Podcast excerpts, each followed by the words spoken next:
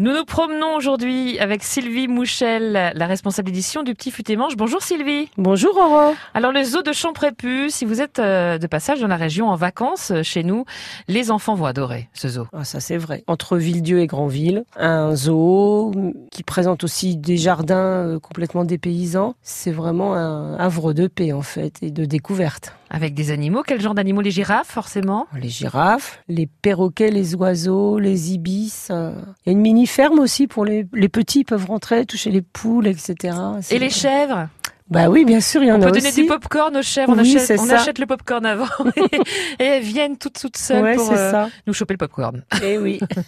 Les enfants adorent, c'est vrai que c'est euh, c'est sympa pour les tout petits, il y a des structures gonflables aussi. Oui, il y a aussi une boutique très bien achalandée, il y a beaucoup de choses. euh, Et si on a chaud, il y a des glaces Ouais, il y a des glaces.